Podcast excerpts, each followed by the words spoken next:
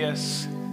Qué privilegio es estar aquí con ustedes esta mañana para estudiar la palabra de Dios. Así que para comenzar nuestro estudio el día de hoy vamos a poner este tiempo en las manos del Señor. Padre, gracias por que podemos estar juntos para adorarte, así como cantábamos, Señor, y alabar tu nombre por quien tú eres. Pedimos, Señor, que nos guíes hoy en tu palabra. Dirígenos, Señor, y edifícanos conforme a tu palabra. En el nombre de Jesús, amén. Vamos a seguir hoy en nuestro estudio en el libro de Mateo, capítulo 4, y vamos a estar hablando de los primeros 11 versículos, y en esos 11 versículos se nos narra la, la tentación, ¿verdad?, de, de nuestro Señor. a Jesucristo. Así que pueden ir buscando Mateo capítulo 4, el versículo 1 al versículo 11, que vamos a estar estudiando. Este, este pasaje no, no lo tendríamos si el Señor no lo hubiera contado a sus discípulos o si el Espíritu Santo no lo hubiera inspirado eh, para los escritores que pudiéramos tenerlo. Y en estos versículos lo que vamos a ver es cómo Jesús vence la tentación y cómo podemos tener victoria sobre la tentación. Saben, los cristianos han luchado con la tentación desde el principio.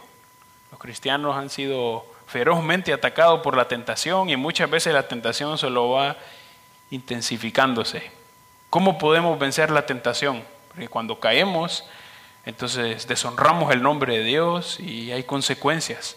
Pero ¿cómo podemos vencer las tentaciones? Y es lo que Jesús va a hablar en este pasaje.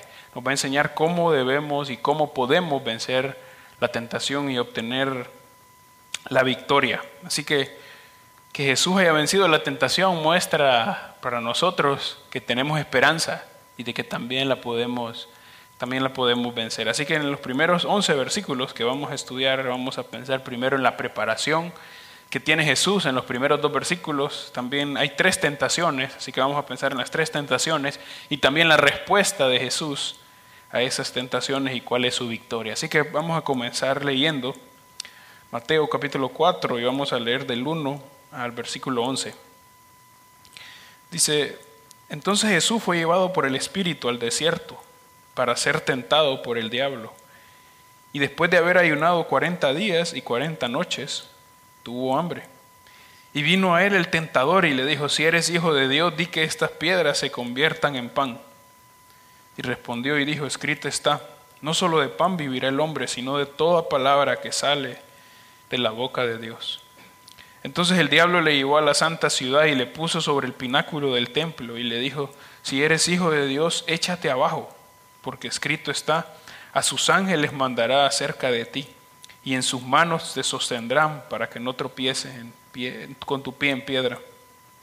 Jesús le dijo, escrito está también, no tentarás al Señor tu Dios. Otra vez le llevó el diablo a un monte muy alto y le mostró todos los reinos del mundo y la gloria de ellos. Y le dijo, todo esto te daré si postrado me adorares. Entonces Jesús le dijo, vete Satanás, porque escrito está, al Señor tu Dios adorarás y a Él solo servirás. El diablo entonces le dejó y aquí vinieron ángeles y le servían. Así que vamos a pensar en los primeros dos versículos, en la preparación de Jesús. Versículo 1 empieza con un entonces, ese entonces está uniendo lo que estaba hablando atrás con lo que va a mencionar ahora. Así que los versículos anteriores que estudiaron la semana pasada hablaban de cómo Jesús fue bautizado por Juan el Bautista en el río Jordán y cómo el Espíritu Santo vino en forma de una paloma y se posó sobre Jesús y también cómo Dios habló diciendo que este era su Hijo amado en quien tengo complacencia, en quien Él se alegra.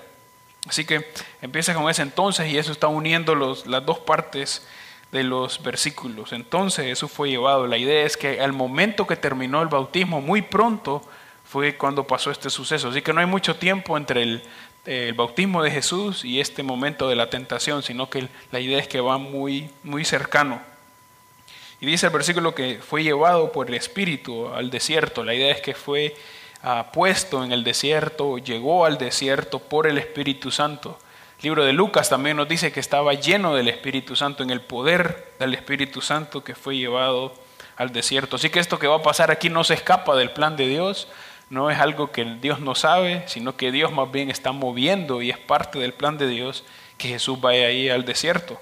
La idea de desierto es un desierto donde no hay nada, hay puro, pura arena, algún monte tal vez, y el libro de Lucas, de, de, Marcos, perdón, nos dice que hay algunas fieras también en ese momento donde Jesús estaba. Así que no hay personas, pero sí hay, hay algunas fieras. Y en Israel son comunes los desiertos, así que seguramente en un desierto de Judea es donde pasó esto. Y dice el versículo que fue ahí, dice, para ser tentado por el diablo. Ahora hay algo que tenemos que, que tenemos que recordar. Jesús se identificó con los pecadores en su bautismo, pero en este pasaje también vamos a ver cómo Jesús se identifica con los pecadores en la tentación y cómo Jesús vence la tentación.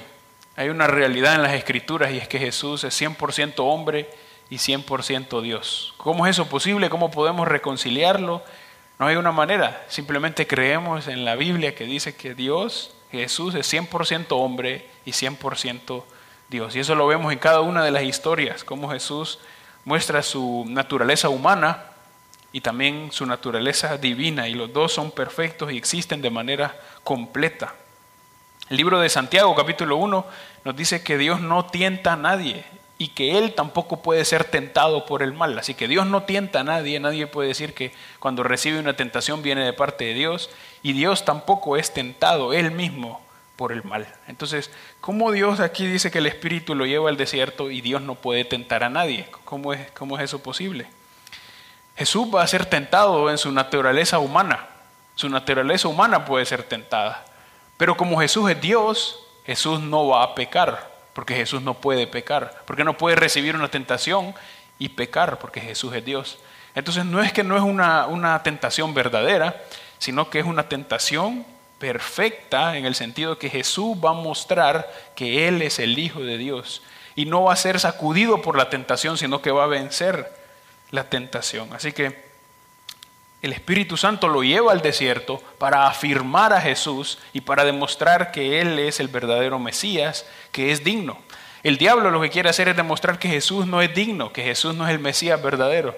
Pero Jesús va a afirmar de que Jesús, de que, eh, Dios va a afirmar de que Jesús es el verdadero Mesías y que Él es digno de ser el Mesías y de salvar a las personas. Jesús va a ser afirmado en esta prueba. Así que el diablo quiere que caiga, pero el Espíritu lo lleva ahí para que Él sea victorioso y para que venza la tentación. Así que el versículo dice, para ser tentado por el diablo. En los versículos anteriores vimos que Jesús fue al bautismo y eso lo convierte y lo asegura como el rey que es mandado por Dios, porque Dios habla.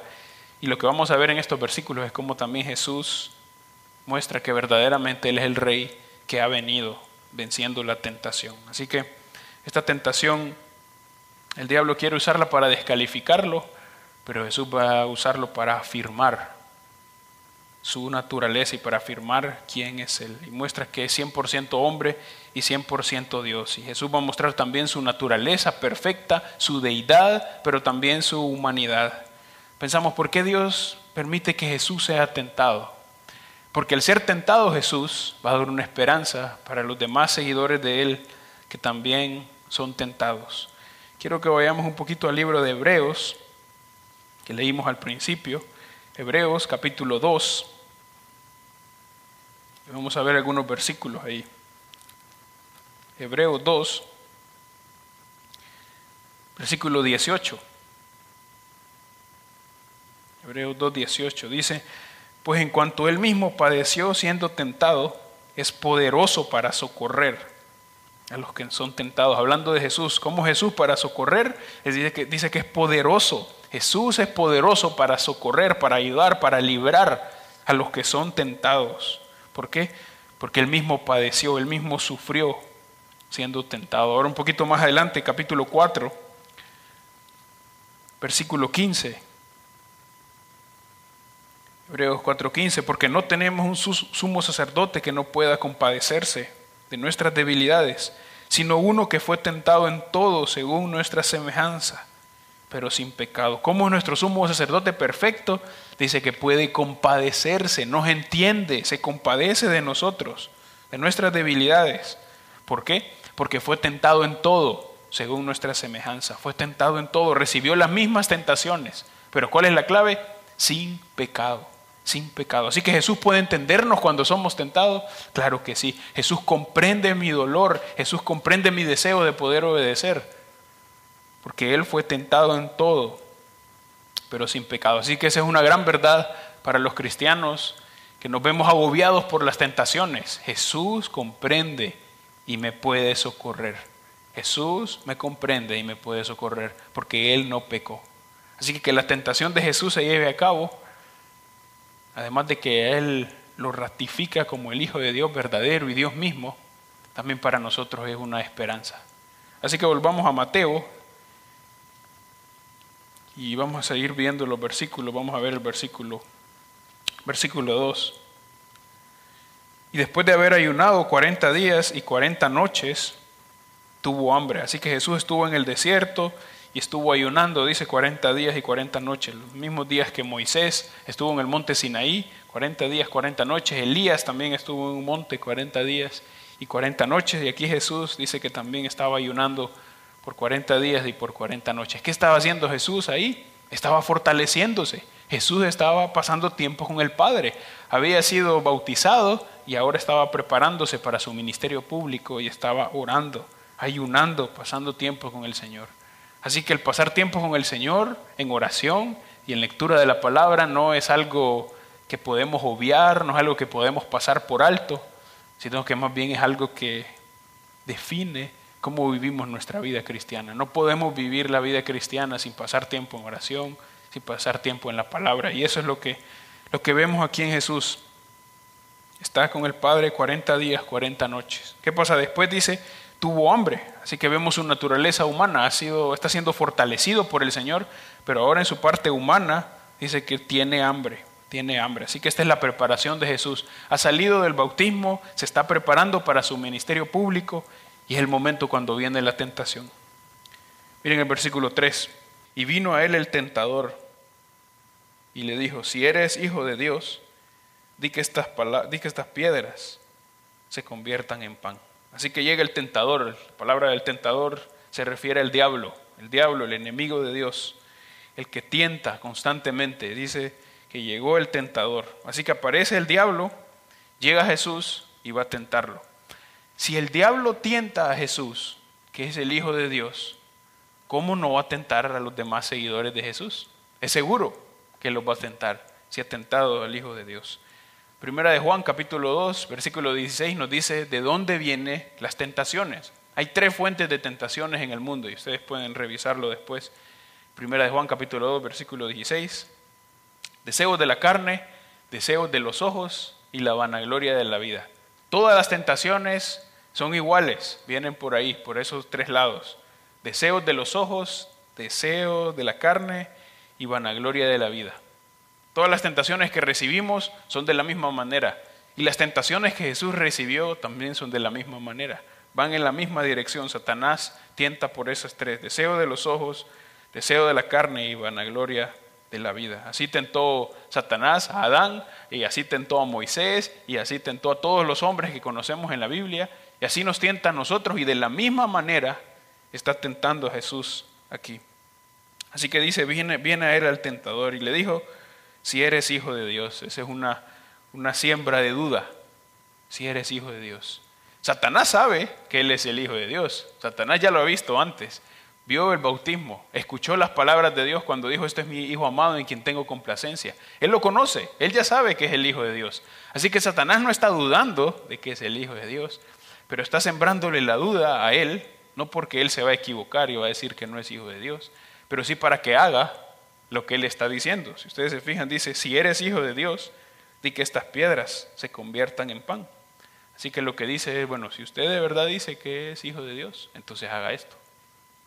Dice de verdad que es el hijo de Dios, entonces haga esto, haga lo que, lo que yo le voy a decir. El versículo 2 al final dice que Jesús tuvo hambre. Así que cuando viene el diablo y le dice que convierta las piedras en pan, el diablo se está yendo por eso. Jesús tiene hambre, así que bueno, convierta las piedras en pan. Llene su, su estómago, coma. Ahora, el diablo no solo quiere que, que convierta las piedras en pan, va por algo más. Jesús tiene el poder para convertir las piedras en pan. Pero la tentación no apunta a eso, no apunta a si va a convertir las piedras en pan o no las va a convertir, o si tiene el poder o no tiene, el poder. Lo que el diablo quiere es que Jesús convierta las piedras en pan y así demuestre que no necesita del Padre para ser sostenido.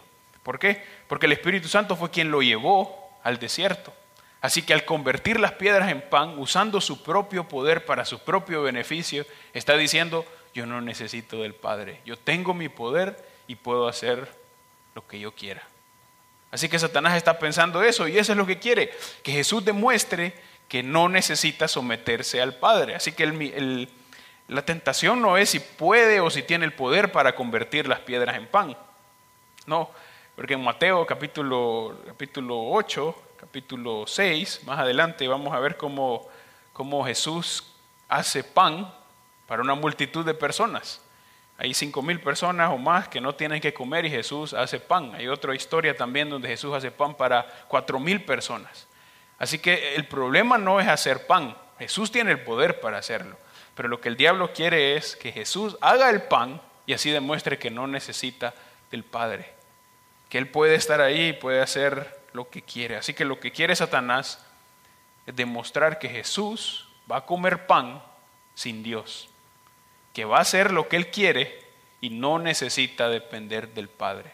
El Padre lo llevó ahí guiado por el Espíritu Santo, pero Él puede hacer lo que quiere con su poder y comer el pan que necesita. Así que lo que quiere Satanás es que caiga. Si Jesús cae, entonces ahora le va a haber hecho caso a Satanás y ya no puede hacer lo que Dios le ha mandado. Así que está descalificado para la obra que Dios le ha dado. Así que la respuesta de Jesús así como en todas las tentaciones, realmente es, es maravillosa. Satanás quiere mostrarle a Jesús que tiene su derecho de hacer el pan y que tiene su derecho de vivir como Él quiere y que tiene su derecho de hacer lo que quiera porque Dios no le puede impedir. Lo llevó ahí al desierto, pero no le ha dado comida. Si hace pan, entonces Él va a satisfacerse. Muy parecida a las tentaciones que Satanás pone hoy en día. Es lo mismo. Así que miremos la respuesta de Jesús. Él respondió y dijo, escrito está, no solo de pan vivirá el hombre, sino de toda palabra que sale de la boca de Dios. Las tres respuestas de Jesús empiezan de la misma manera. Escrito está. Escrito está es una clara referencia a la Biblia, clara referencia a las Escrituras. Escrito está, está hablando del Antiguo Testamento, está escrito es la palabra de Dios. Así que Jesús cree en que la palabra de Dios es infalible, eso significa que no falla, es inerrante, que no tiene error, es suficiente, que es suficiente para la vida del hombre que ama a Dios y también cree en la inspiración, es inspirada por Dios. Algunos piensan que Jesús vino a dar nuevas leyes, que Jesús no le puso atención al Antiguo Testamento, pero Jesús se mueve por la palabra de Dios, porque es la palabra de Dios. Así que así responde, escrito está, de esta manera está dicho. No solo de pan vivir el hombre, sino de toda palabra que sale de la boca de Dios. ¿Cómo Jesús va a vencer la tentación? Con la palabra de Dios. Hay un versículo muy famoso, tal vez ustedes lo han escuchado o se lo saben de memoria. Salmo 119, 11 dice, en mi corazón he guardado tus dichos para no pecar contra ti. ¿Cómo voy a vencer la tentación y el pecado? Con la palabra de Dios. Con la palabra de Dios que tengo guardada en mi corazón, que he memorizado, que he estudiado. Así que Jesús va a vencer la tentación con la palabra de Dios. ¿Qué necesito hacer entonces yo para vencer la tentación? Meditar en la palabra, estudiar la palabra, memorizar la palabra. Y solo así voy a poder vencer la tentación. No hay otra manera, no hay otra manera. Jesús está citando aquí el libro de Deuteronomio, capítulo 8, versículo 3. Y lo que Jesús está diciendo en este versículo, citando de ese pasaje, y lo que Moisés también estaba diciendo es, la comida es importante, pero no es todo lo que ocupa el hombre. Hay algo más importante, la palabra de Dios. El hombre no vive solamente por la comida, sino que el hombre vive por la palabra de Dios. Y con este versículo Jesús le está diciendo claramente a Satanás, solo me voy a mover por lo que dice la palabra. La palabra de Dios me indica algo y eso es lo que voy a hacer. Eso es lo que voy a hacer.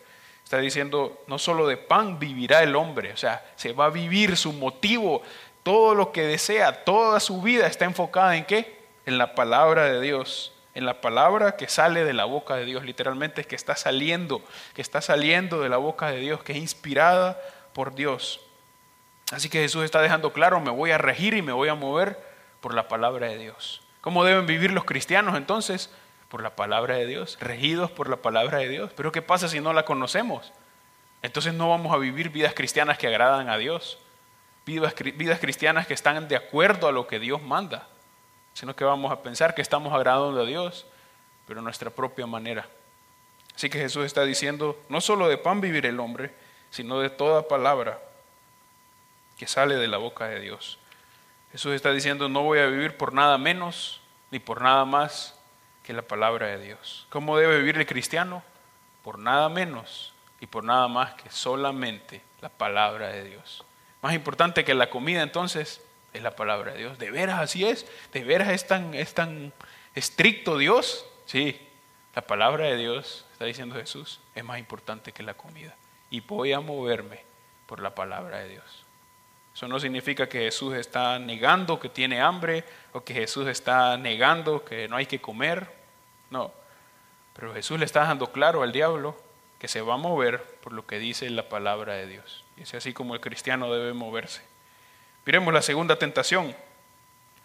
Versículo 5 al versículo 7. Así que el diablo hizo la primera, se vio vencido, no tiene más que decir, va con la segunda, tiene otro otra idea, versículo 5, entonces el diablo le llevó a la santa ciudad y le puso sobre el pináculo del templo y le dijo, si eres hijo de Dios, échate abajo, porque escrito está y nos vamos a quedar ahí.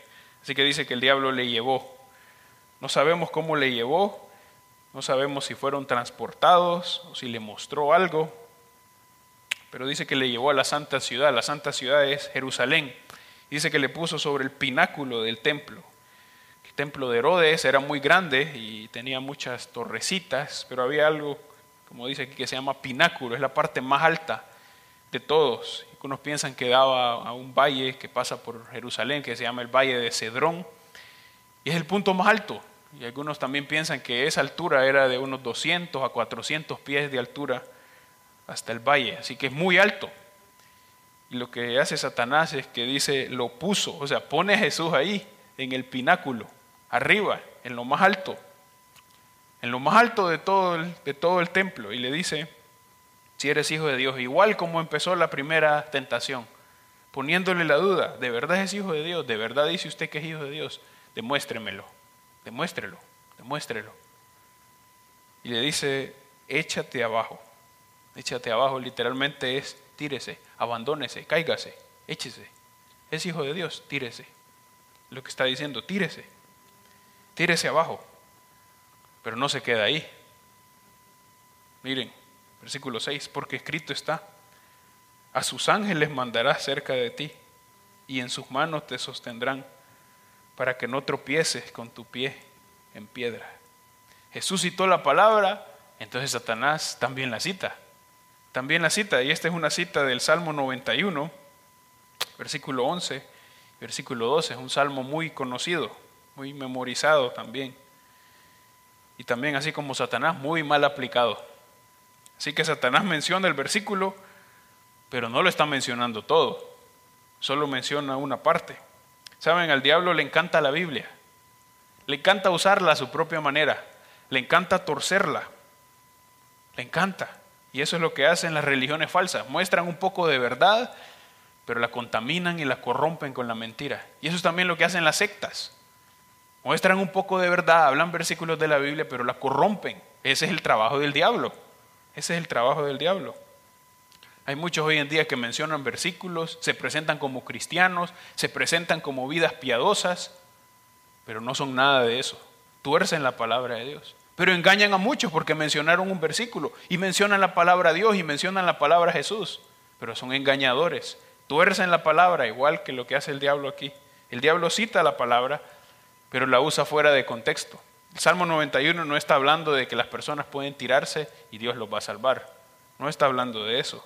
No está diciendo el Salmo 91 que las personas se tiran y Dios va a mandar ángeles y los va a recoger. No está hablando de eso. Así que el diablo usa la Biblia, pero la tuerce. Podemos pensar, ¿y el diablo conoce la Biblia? La conoce, por eso la tuerce. Por eso la corrompe. Así que el diablo viene aquí y menciona este, se lo menciona a Jesús este versículo como diciéndole, si es hijo de Dios, tírese abajo. Usted sabe lo que dice la Biblia.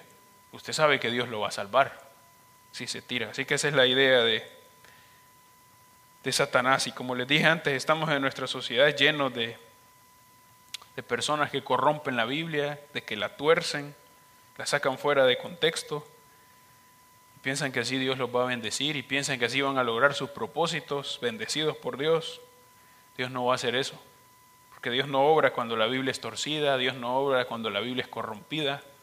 Dios no va a hacer una obra ahí. Así que, ¿qué está diciendo el diablo? Échate abajo, tírese abajo. Hay un versículo que lo sustenta. La tentación, la primera tentación, habíamos dicho que habían tres fuentes de tentación en el mundo, el deseo de los ojos, los deseos de la carne y vanagloria de la vida. Y la primera está conectada con los deseos de la carne. Jesús tiene hambre. ¿Con qué está conectada esto? Está conectado con la vanagloria de la vida. Imagínense a un hombre que se tira desde ese lugar tan alto y hay unos ángeles que lo recogen. Todo el mundo va a querer seguir a esa persona. La vanagloria de la vida tiene que ver con el orgullo de la vida, con ser el más importante, con que todo gira alrededor de mí, con que los demás no importen, solo yo. Así que el diablo le está diciendo, si usted se tira, los ángeles lo recogen, todos lo van a seguir. Todos lo van a seguir. No tiene que ir a la cruz, todos lo van a seguir. Así que le está dando un atajo para que para recibir seguidores, pero es un atajo porque esa no es la forma que Dios ha mandado. Así que si alguien se tira de ahí los ángeles lo recogen, todos van a querer creer, todos van a moverse por eso. Y es un atajo para decir no tiene que sufrir como Mesías, no tiene que sufrir. Tírese, los ángeles lo recogen un montón de seguidores y gana lo que usted quiere. Gana lo que usted quiere.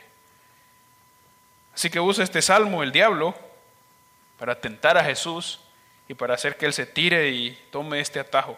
Miren el versículo 7, la respuesta de Jesús. Jesús le dijo, escrito está también, no tentarás al Señor tu Dios. Jesús está citando del libro de Deuteronomio también, versículo capítulo 6, versículo 16. Así que Jesús vuelve a la escritura. Escrito está también. De veras está citando eso y lo está citando mal. Yo lo voy a explicar cómo es y yo le voy a decir cómo es interpretar bien la Biblia.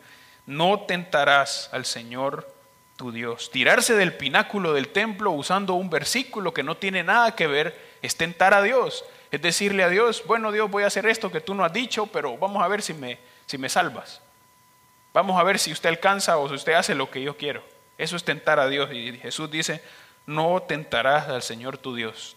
No tentarás al Señor tu Dios. Dios había prohibido que su nombre fuera tentado. Jesús lo está diciendo, está escrito. Es la palabra de Dios. No podemos tentar a Dios. No podemos tentar a Dios.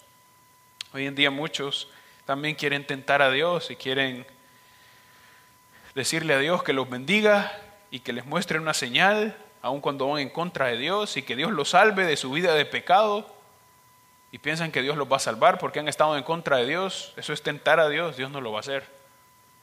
Es tentar a Dios. Y Jesús le dice, usted está tentando a Dios. Tirarme y pensar que los ángeles me van a recoger porque el versículo dice eso, pero está mal aplicado, eso es tentar a Dios. Dios lo había prohibido y Jesús está diciendo no se puede tentar a Dios, no tiene que tentar a Dios.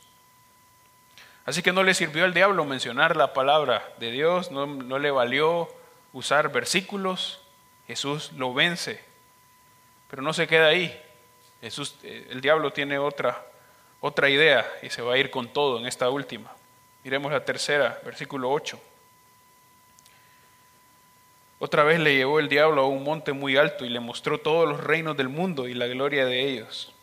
Y le dijo, todo esto te daré si postrado me adorares.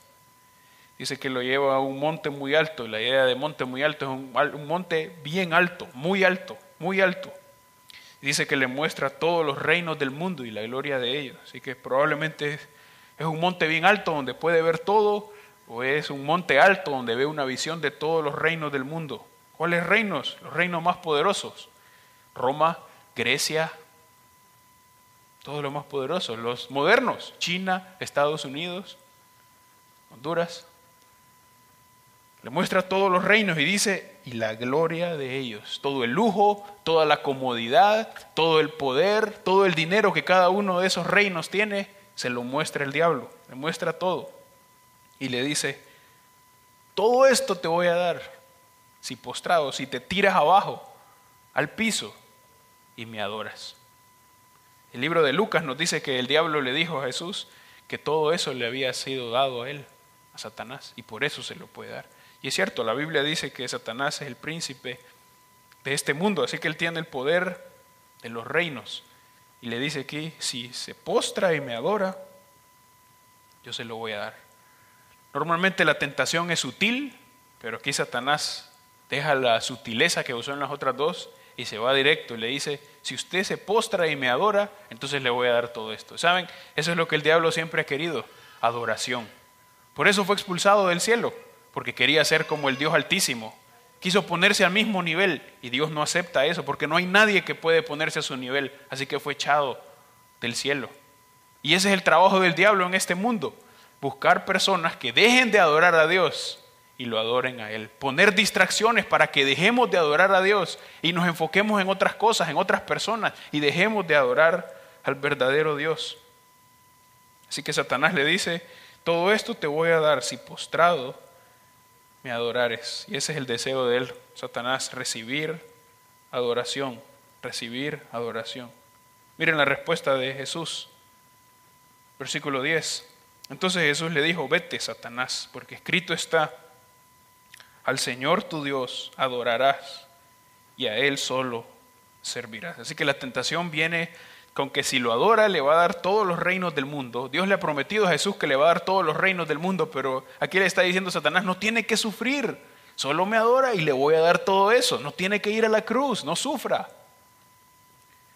Pero Jesús le dice, vete Satanás, la idea de vete es un mandato, váyase, no vuelva, tiene que irse. Como es un mandato, le está diciendo, no tienes que discutir, tiene que irse. Vete Satanás, vete. Y vuelve a mencionar la palabra de Dios, otra vez el libro de Deuteronomio. Escrito está, al Señor tu Dios adorarás y a Él solo servirás. ¿Qué está diciendo? Está diciendo el único quien es digno de adoración es el Dios altísimo, nuestro Señor. No hay nadie más a quien podemos adorar. No hay nada más a quien podemos adorar. Solo hay uno. Es Dios. Es Dios y solamente a Él podemos adorar. Solamente a Él podemos adorar. Y a Él solo servirás. Es la idea de solo a Él nos vamos a dedicar. Solo a Él vamos a dedicar nuestras vidas. No hay nadie más. No hay nadie más que es digno de adoración. No hay nadie más en ninguna cosa. No hay otra forma. Así que Jesús le está dejando claro a Satanás, tiene que irse, no lo voy a adorar, porque yo solo voy a adorar al Dios verdadero. El Dios verdadero es el único que merece adoración. Así que ¿cómo vamos a vencer la tentación? con la palabra de Dios. No hay formas humanas, no hay forma de contar. Voy a contar hasta 10 para no enojarme. Solo voy a vencer la tentación con la palabra de Dios. No puedo vencerla de otra manera. Solo es con la palabra de Dios. No hay formas humanas, no hay métodos humanos, simplemente la palabra de Dios. Así lo hizo nuestro Señor y así lo deben hacer sus seguidores. Así que Dios ha mandado que se debe vivir de acuerdo a su palabra y así es como los seguidores del Señor deben vivir. Y eso es lo que dice aquí, al Señor tu Dios adorarás y a Él solo servirás. Así que el diablo no es Dios, no lo puede adorar, tiene que irse. No lo puede adorar, así que tiene que irse. Solo el Señor es digno de adoración. Y como en las otras tentaciones, eso es lo que el diablo quiere. Y pone distracción tras distracción a los cristianos para que no adoren a Dios la televisión, las noticias, el trabajo, las cosas que tengo que hacer para no adorar a Dios. Entonces no tengo tiempo para adorar a Dios, porque estoy invirtiendo mi tiempo en otras cosas, las mismas tentaciones. Miremos el versículo 11. El diablo entonces le dejó, y aquí vinieron ángeles y le servían. Aquí vemos el gran poder de nuestro Señor Jesús. El diablo entonces le dejó. Satanás recibe la orden de Jesús y no puede discutirle. Tiene que irse. Tiene que irse. A veces pensamos que el diablo pelea con Dios de tú a tú y hay una fuerza entre el bien y el mal que están peleando y parece que el mal va ganando. El diablo no tiene el mismo poder de Dios. El diablo solo hace lo que Dios le permite hacer. El diablo no puede moverse según su voluntad. El diablo solo hace lo que el verdadero rey le ha mandado. Así que cuando vemos grandes problemas en nuestro mundo, pensamos que el diablo va ganando, él solo hace lo que Dios le permite hacer, no puede hacer más. Y aquí, aunque él quiere que Jesús caiga, tiene que irse, porque Jesús le dijo, vete y tiene que irse. Tiene que irse. El diablo le dejó. Se fue, no puede quedarse.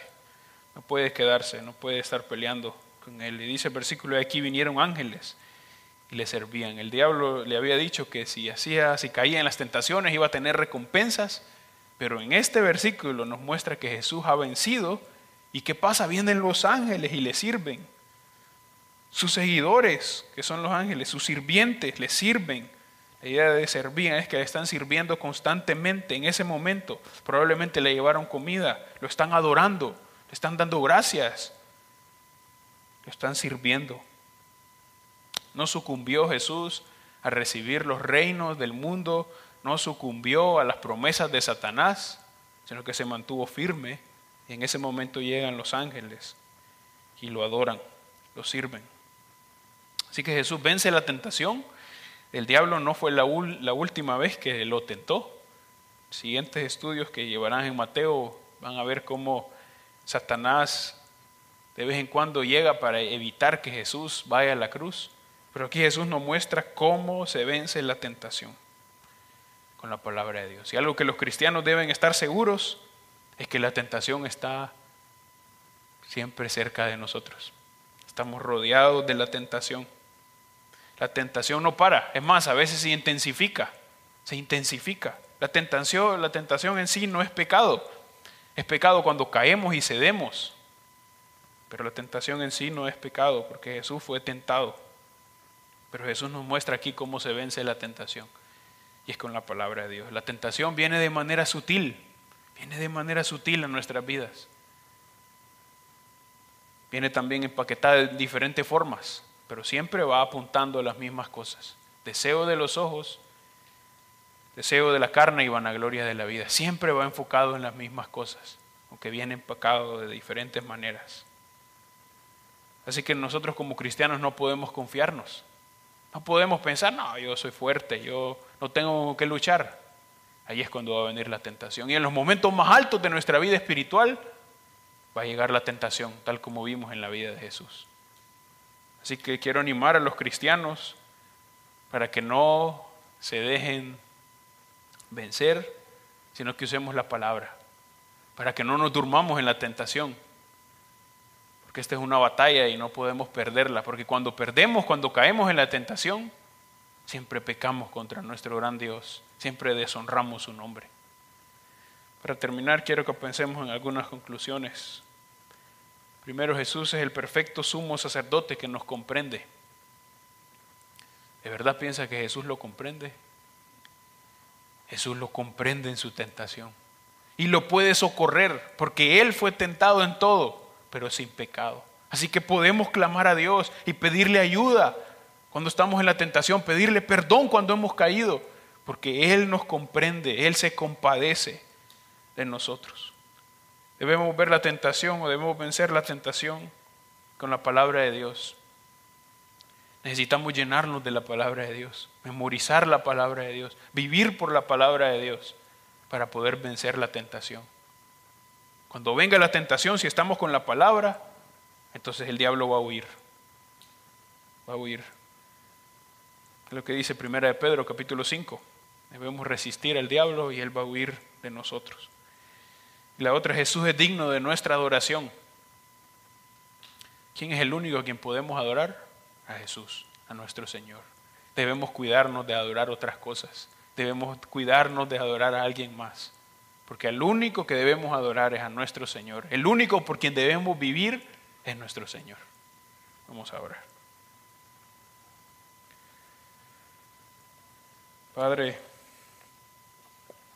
venimos ante ti agradecidos por Jesús, que es nuestro sumo sacerdote perfecto, que nos entiende, que se compadece de nosotros. Señor, estamos rodeados de tentación y nosotros mismos somos débiles.